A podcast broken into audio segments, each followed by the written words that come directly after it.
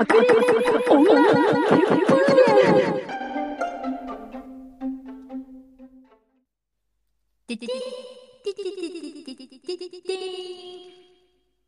あ、お前、目があった。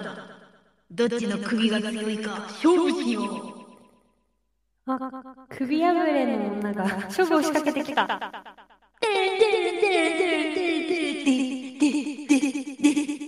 えー、野生の首破れ。滝原です。どうも、吉原です。まあ、大体この導入で察しがつくと思うんですけれども、今日は何の話をしますか？ポケモンの話よ、もう一回。また？いいじゃん、いいじゃん。ポケモンの話は何回やったっていいって松本里香が言ってた。はい、ということで、今回も、ちょっとね直近でサトシ卒業お疲れ様会をしたんですけれども、はい。また再びポケモンの話をどんだけ好きやねんって話ですけれども、したいなと思います。で、ポケモンはポケモンでも、今回はアニポケではなくゲームの話ですね。そうです、そうでゲス。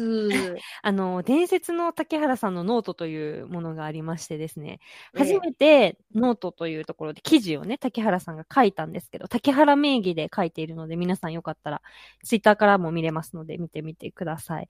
で、でね。はい。そこで、タキハラさんが書いた、とある記事がね、ものすごい初めて書いた記事なのに、ものすごく読まれまして、すごい数のハートをもらいましてね。やったね。200ぐらい、うん200ちょい200以上ね、うんもらってるノートにしては本当にすごい、フォロワーさんもそんなにいない、ね、初めての記事だからあれなんですけれども、フォロワー多分3人ぐらいしかいない。まあ相当広がった記事だったんですけど、そのテーマについて今日は喋ろうかなと思いまして、改めてテーマのご紹介をよろしいですか？皆さん、ポケモンソード知ってる？アルセウスとか、あれアルセウスの前かな ?2 個前のですね、ポケモン、私やり込んだんでゲスは。スイッチでね、やり込んでましたね。スイッチでね、やり込んで、やり込んで、やり込んだの。そんで、やっぱ、ポケモンってすげえなって思ったわけ。改めてね、もう知ってたんだけど改めて思ったということですね。そうなんですうんな。まあ、何をそんなにすげえすげえ言うてるんやというと、いつもほら、わみんなポケモンするときにさ、やっぱ、あの、モンスターの方に注目するやんか。うん、そうね。そう。じゃなくて、滝原の中で、その、大人になってやっぱポケモンやったわけですよ、ゲームうんうんうん。その時に、ずっと心にね、来たのがね、いや、キャラクター、やっぱり、改めて思うけど、すごく魅力的だなって思って。うん、キャラクターというのは？まあ、どのキャラもすごい魅力的なんですけど、うん。特に滝原、この滝原が感銘を受けたのは、うん主人公のね、ライバルなんですよ。主人公っていうのは自分ですね。主人公っていうのは俺。うん。この滝原。あちなみに滝原の使う主人公の名前は、うんばばんんじゃにです。どっから来たのそれ？でそのうんばばの主人公の、あの、ホップくんい。うやつが、うん。あの、ライバルキャラなんですな。うん、ちょっと色のね、黒目の男の子ですね。そうそうそう、あの、赤黒い肌のね、うん。男の子がいるんですけど、うんその彼うん。の、なんていうかな、その、すごく魅力的なうんキャラクターでですね、うん。それに大変な感銘を受けまして、初めてノート書くのに、うん。あ前編後編にかけて書いたんですわな。気持ち悪い。うん熱量がちょっとすごかったんですよね。そうそう、最初はでもノートとの存在すら私知らなくて、うんうん。で、滝原さんは、その、最初にこの思いをどうやってぶつけたらいいか分かんなかったわけ。うん。だから、最初にどうしたかというと、あの、吉原と喋った時に、うん。吉原さんも、あの、やってたんですよ。ポケモンソード。そうですね。私は全部やってますから。そうそう、全部やってっから、こいつ。はいの、やってたから、まあ話がわかるわけですね。うん。だから、そのホップくんについての思いを見てほしくて、私の思いを。うん。それを、吉原さんに、ワードに書き連ねたものを送ったんですよ、私。はいはい。喋りながらね。はい。そしたら、いや、本当に気持ち悪いね。いや、もうこれ、発信した方がいいよ、こんだけ気持ち悪いやつ。言われて、あ、そうかって思って発信したっちゅう流れで怪文書が生まれたんですけど、それでね、まあ、どういうふうに怪文書として、なんか成り立ってたのかというと、うん。なんちゅうのかな。私、当時心理職だったんです。だから、あの、そして私の専門って発達心理だったわけです。うん。なので、めちゃくちゃあの、ホップくんって子供なんですよ。多分10代の。うん。多分その、大体全思春期ぐらい、10歳ぐらいの、と等身的にね、うん10。歳ぐらいの等身に見えるので、10歳、12歳ぐらいだと思うので、まあ、その年齢と仮定して、うんホップ君のね、ことを心理学を絡めてめっちゃ考察するっていうきしょい文章を書いたんですね。で、竹原さん当時それ送ってきた挙句電話してそれを解説してくれるわけですよね。でそれを喋りながら、ちょっとごめん、あの、感情また高ぶってきて泣けてきたんやけどって言って、ちょっと涙するっていうね。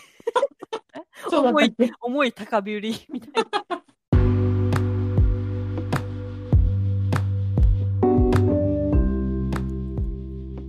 爆裂女血風伝はツイッターもやっております。爆裂女血風伝で探していただいて、よろしければフォローお願いします。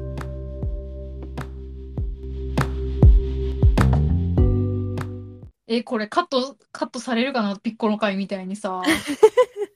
まあ、ある程度はするかもしれませんけど。はい。まあ、あの、ホップ君の紹介していいっすか？どうぞ自分。まず。はいどうぞ。ホップ君は主人公のライバルなんですけど、うん。その、えー彼らが住んでる地方、ガラル地方 うん。にはですね、あの、チャンピオンのダンデというやつがいるんです。そいつがチャンピオンなの、ずっと。10年。うん。うん。10年チャンピオンなんだよ。うん。すごない？まず。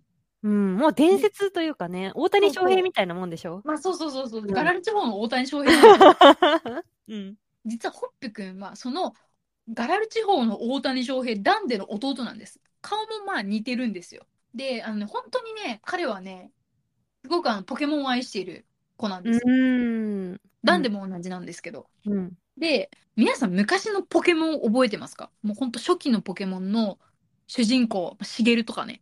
白黒みたいな？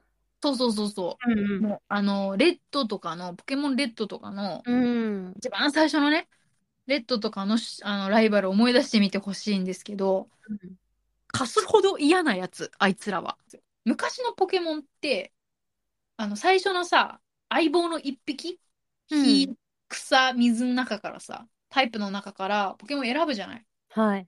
昔のライバルは、こちらが選び取ったポケモンのタイプと、タイプ相性があの悪いものをあっちは選んでいくんです。うん。例えばこっちが、あの、人、人影、炎タイプとかを選んだら、あっちはゼニガメを選んでくうる。ん。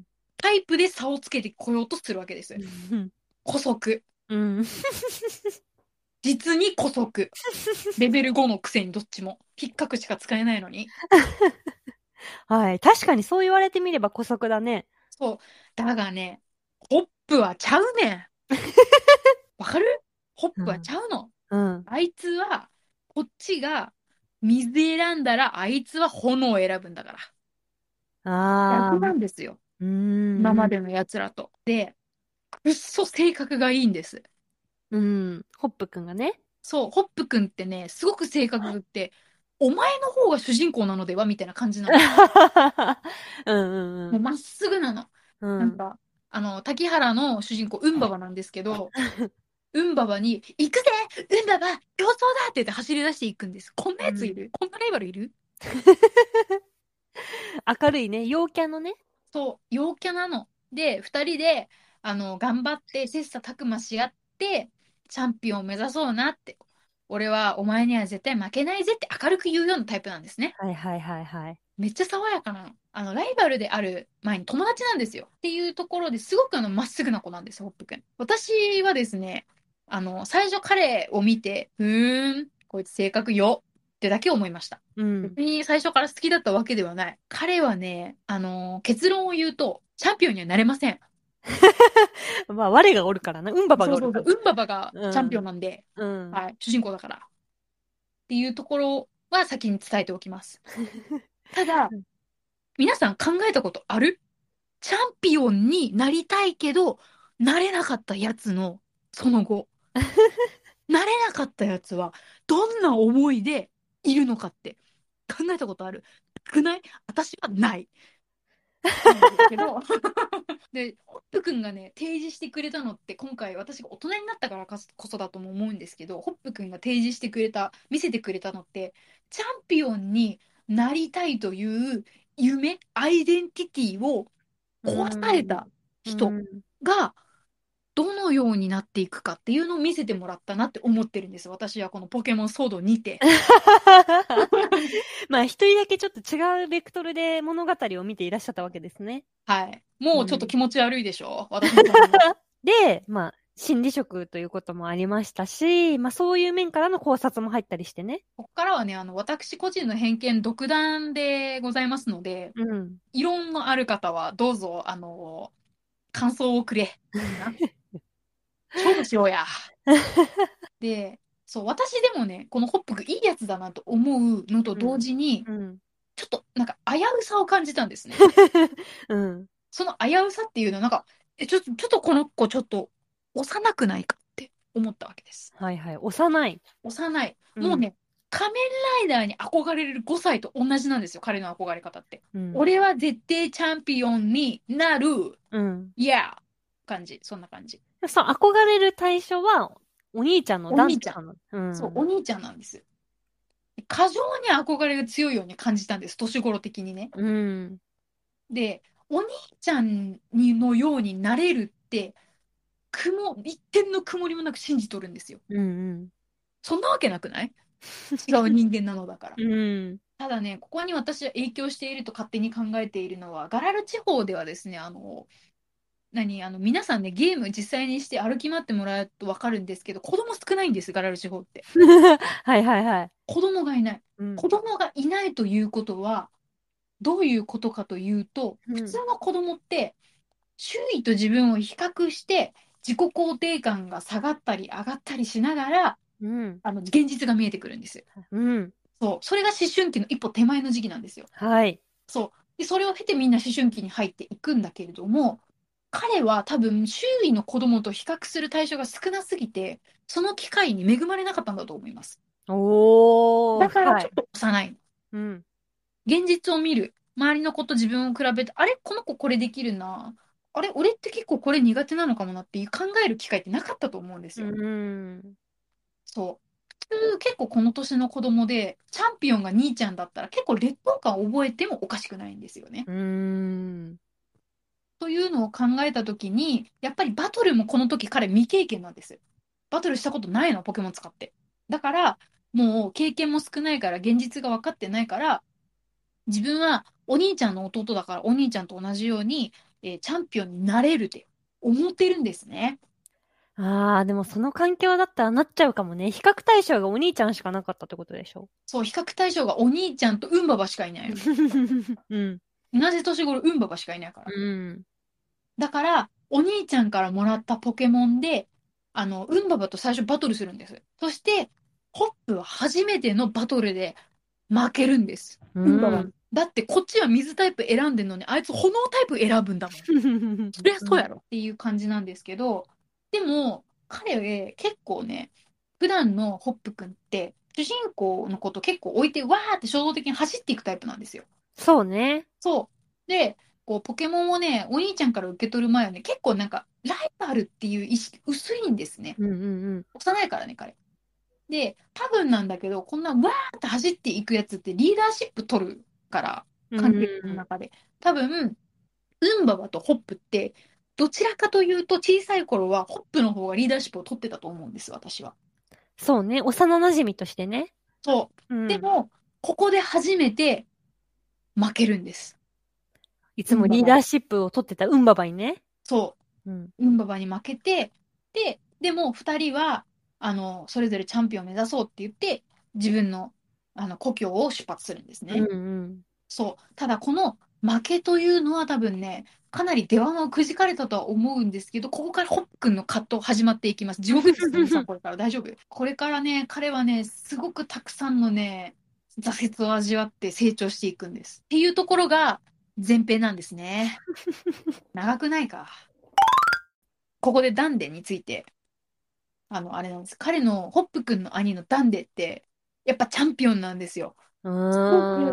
あの、公平なんです、ポケモンバトルについて。あのね、ホップくん頑張り屋なんですけど、うんうん。ダンでの評価ね、あんまポテンシャル高いけれども、ポテンシャルを発揮しにくいっていう弱点にダンでは気づいて指摘をしています。あー、ゲーム内でですね。ゲーム内で指摘してる。うんうんで、ホップの成長にはライバルの存在がまあいるよね、みたいなことを言ってるんですよ。うん。うんうん。で、で、なおかつ、それに対して、あの、ウンババの絵の評価高いんです。割りかし。うーんタイプがあるみたいなことを言うんですよ。うん。で、この状況でも私は思うわけ。こいつどう思ってんのかなって、憧れのお兄ちゃんが自分よりライバルを褒めてんですよ。こっからね、何回もバトルするの。ウンババとホップは折に触れて出会うたび。でね、ホップのすごいところはね、何回負けても何回も挑んでくんの、あいつは。うーん。絶対に挑んでくるんです。陽キャっすね。そう。でもね、彼は多分あの性格だから、ポケモンについて努力してるはずなんです。うーん、そうだね。そう、妥協する性格とは思えない。うん。だけど、何回挑んでも勝てないの、ゲームうの成績。ん。だからね、ホップは幼いけどタフなんですよ。とっても。うん。そう、絶対に勝ちは諦めないの。でもね、すごいね、タイプ相性とか考えるのが下手っていうか、才能の差的なのはね、やっぱホップ頭をよぎったと思うんです、私は。そう、ポケモンバトルタイプ相性とか特性とか技とか性格とか考慮して作戦に練るから、だから手持ちのね、編成を、ポップくんの手持ちのね、ポケモンたちの編成をちょっとバトルのたびに見るんですけど、甘いんです、爪が。甘いの。タイプ相性の対策が。なんかね、こう、努力は多分してるんだけどね、ウールーの使い方がね、捨て身タックルしかないの、あいつは。捨て身タックルばっかりさせてくるわけ。まあ、こっちもダメージ食らうやつだもんね、捨て身タックルはそう。そうそうそう。なんです。自分もダメージを食らう捨て身タックルばっかりさせるんですけど、うん。でも、負けた時に絶対悔しいんだけど、うん。ポップくんはね、あのね、負けた時にクソのとか言わないんですよ。うんうん覚えてるとか言わないの。悔しいなって言うけど、笑って去っていくの。次は負けないぜ。うん。うん、いいやつ。そう、いいやつなの。それにちょっとなんか、グッときちゃうんだよね、私。うん。旅の目的はね、やっぱね、彼のそのチャンピオンへの旅の目的はやっぱチャンピオンになることだから。うん。ずっと信じているの、それを。でもね、ずっと勝てないの。でね、私、このノートの中で、ちょっと自分で今ね、ノート見ながら喋ってるんですけど、うん。ちょっとキモいなって思ってるのが、あの、しあのホップくんの名前の由来にまで触れて語ってて、本当にキモいなって思うんですけど、うん。ポケモンの主要キャラクターの名前って植物に由来してるんですけど、ねそれもあまりね、気づかない視点でしたけれども。アカネとか、昔もね、いたんですよ。キキョウとか。昔のポケモンのジムリーダーとかも結構、あの、植物の名前使ってるんだけど、うん。ホップくんはね、ビールの原料のホップだと思うんですよ。うん。で、植物のホップの花言葉まで調べました、私。私がその取り上げているノートの中で述べているホップという植物の花言葉、希望、信じる心、警戒、天真爛漫、そして不公平、不正。いや、今後暗示しとるて。暗示しとるて、今後の行く末を。だってさ、もう主人公の選択したポケモンとタイプ相性が悪いやつ選択するように設定されてんだから。もうね、そのあり方がもうね、不公平なの。ホップくんはね。そう。ホップ、ステップ、ジャンプみたいなね、ハッピーなね、響きの名前なんですけど、は全然ハッピーじゃないんです、この子。だって、ダンではさ、ダンデライオンよ。うん。タンポポですよ。うん。タンポポの次にホップってつけるかね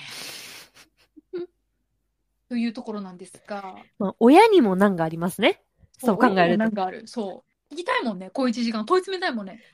どうしてタンポポの後にホップってつけたんですか？って。そしてね、ここからね、タコ殴りにされていくんです。めっちゃ負けるし。うん。でね、多分ね、ホップくんって、ウールーっていうの羊みたいなポケモンをね、ずっと使ってるんですけど、そうですね。ずっともう最初からね、相棒ですね。そう、ずっと一緒にいるノーマルタイプのポケモンなんだけど、ウールーってね、絶対にスタメンにいるんですよ。絶対にスタメンで、絶対に、なんていうのかな、ホップくんのま要なんだろうなっていう編成なんですよ。で、なんか捨て身タックルでしか使ってこないんだけど、多分、スタメンを見ていると、ホップくんは多分、ウールーと戦うことに多分こだわりを持っている。戦いたいんですよ。こいつと勝ちたいなの、ホップくんは。何をしてでも勝ちたいというよりも、ウールーと勝ちたいの。そう。で、そうやってメンバーにもちゃんとこだわりを持って戦うんですけど、あのね、ビート君っていうもう一人のライバルキャラがいまして、いたね。ピンク色の子だよね。そうそうそうそう、なんかピンクでなんか髪の毛ふわふわの、うん。なんか人書きがいるんですけど、うん。このビート君がね、ホップをね、むた、むたむたに任すんですよ。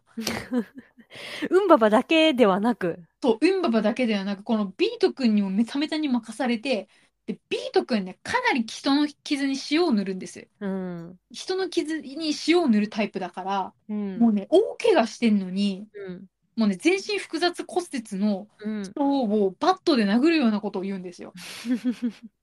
めたくそに任した後に、君の弱さが、君の兄の顔に泥を塗っているって言うんですよ。いや、そういうシナリオを考えた、そのゲームクリエイターさんもなかなか過酷だよね。うん。人の心あんのかって思いますね。サイコパスかもしれないね。本当に、あの、なんかされたんですかって。親殺されたんですかっていうぐらいの当たりの強さなんですよ。うん。でホップの中ではね、兄は誇りなんですよ。うん。誇りに自分が傷をつけたと。自分の弱さゆえに。もう、こんな打ちのめされることある他に。でも、その時ぐらいからさ、やっぱ若干なんか元気なくなったな感はあったよね。そう、吉原さんはね、さすがですね。もう同じゲームをしていらっしゃる。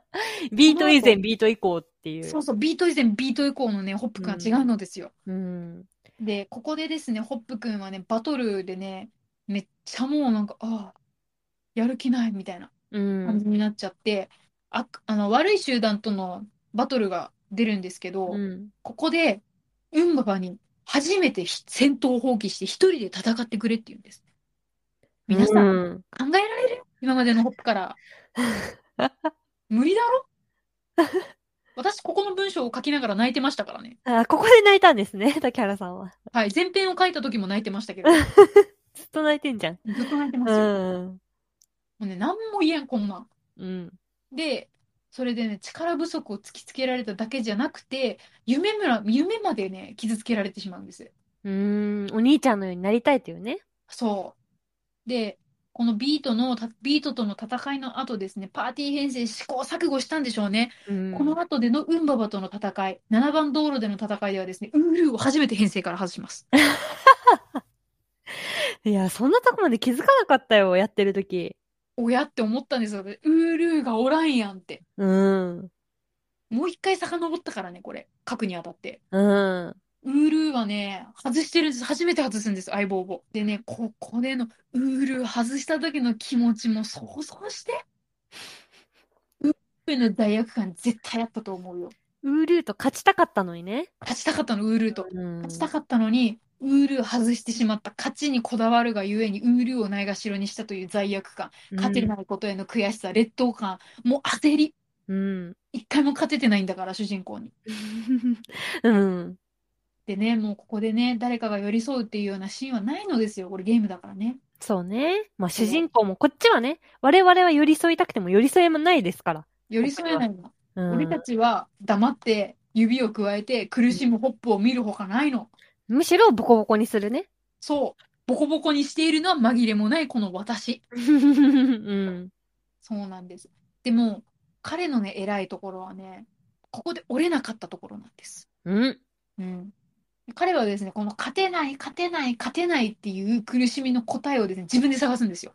うん。何回もぶつかって、何回も試行錯誤して、ウールーも編成から外して、で、多分この中でですね、自分とね、かなり向き合ったと思う。もうね、向き合って、向き合って、向き合って、苦しみ続けた時間だと思うんですね。ここで多分彼は初めて現実を見たんですよ。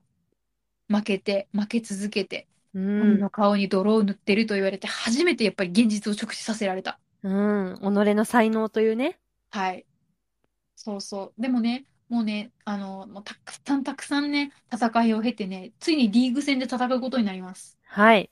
で、民家のね、ちっちゃいちっちゃいフィールドで戦って、なんかチャンピオンになろうねって言ってた二人がね、でっけえでっけえコロシアムでさ、もう観客がおーって言ってる中で戦うわけよ。うーん。泣いちゃうよね。どっちの気も、ホップの気持ちになって泣いてるよね。ホップの気持ちになって泣いてるし、なん、どっちかっていうとホップの親みたいな気持ちでね。あのね、彼のバトルスタイルにもね、ちょっとかなり注目をしてほし欲しくて、はい。モンスターボールのね投げ方皆さん見てください。段でそっくりなんです。いや、気遣いよ、そんなとこまで。いや、マジでね、比べてみてほしい。ツイッターで比べてくれてる人がいて、へえ。ダンデにね、似てるのだからね、ダンデを真似してたんだと思うんです。でもね、ここに、このね、コロシアムに立つまでね、もう試行錯誤と苦しみと、もうね、重ねてきたホップね、すごいまっすぐこっちを見て戦ってくるんです。うんうん。で、今までは、ダンデのようになるが目的だったの、はい。彼は。でも、今多分、コロシアムに立った彼は、ダンデのようになるじゃないの。ダンデになりたいんじゃなくて、ダンデを超えた俺なのよ。お俺としてダンデを超える、兄を超えるというのが、ポップの今の多分目的なんですよな。これ、すごい違いがあるんですよ。憧れの対象と成り代わりたい。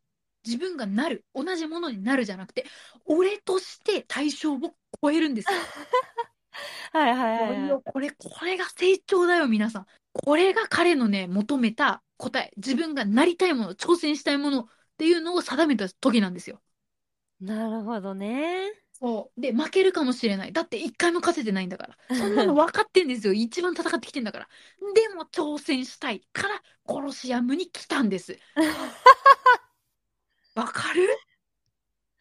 まあ、だんだん気持ち悪くなってきましたけれども、皆さん大丈夫です？ついてきてます？大丈夫ですか？うん。盛り上がってますけどね、滝沢は一人で。でね、ここのね、戦いの場で、負けるのよ。結局ね。そう。所詮ライバルなので。はい。でね、今まで悔しい顔一回もしなかったの、ホップは。うん。でも、この、もう頂点の戦いで負けたら、もう二度とダンデには挑戦できないんです。負けたんです。うーん。そしたらね一瞬だけ悔しそうな顔するの。もうここでね、なんて声かけてやったらいい？私は。まあ、かけれないしね。ゲームだから。そう。いやね、でもね、悔しそうな顔一瞬して、ニコって笑って、だったんです。終わるのよ、ポップは。えーもう一回、ソードシールドをやりたくなるお話ですよね。もうね、本当に見てほしい。ここのね、彼のね、悔しそうな顔と笑顔、もうね、ここに彼の強さがあるよね。強さ。強い。彼の精神的な強さがあります、ここに。あ本当にちゃんと向き合って結果をしっかりと受け受け入れるんですよ。そしてね、まあ、この後いろいろあるわけです。あの、ー。なんまあやかんやでね。なんやかんやいろんな戦いとか、もうなんやかんやいざこざがあって、うん。で、いろいろなこと、伝説のポケモンたちとの戦いとか交流を終えた後、全部が終わった後、うん。もう一回最後の泣きの一回で勝負を挑んでくるんです。で、その戦いも負けるんですわな。結局ね。そう。で、そしたらホップね、研究の道に進みたいんだって言ってくるのよ。そう。それがこの旅の中で彼が出した自分のゴールの答えなの。深いね。そう。現実とかいろいろな自分の力の力量の差でもやりたいこと。いろんなことを考えて考えて考え抜いた結果、研究としてポケモンに研究職として携わりたいっていうのを、彼は自分の夢を見つける旅だったわけです、これは。お兄ちゃんになるじゃなくなったってことだよね。そう、お兄ちゃんになるだったのが、お兄ちゃんを超えるになって、その後に、俺だけの、俺にしかできないことを見つける。これが。彼の成長なんですね。うーん。このね、ここに至るまではね、ここまでの成長をね、遂げるまでにはね、相当葛藤をしないと人間はここまで変わりません。だからね、本当にこの旅の中でホップが私に見せてくれたものというのは、一人の子供がアイデンティティを壊され、再構築して本当の自分を見つけるという旅なんですね。ポケモンはチャンピオンになる旅であると同時に、己を見つける旅なんです。ありがとうございました、任天堂さん。大丈夫です。あのー皆さん気持ち悪くないです？気持ち悪かったら途中で閉じていいからね。一人でも竹原は喋り続けるよ。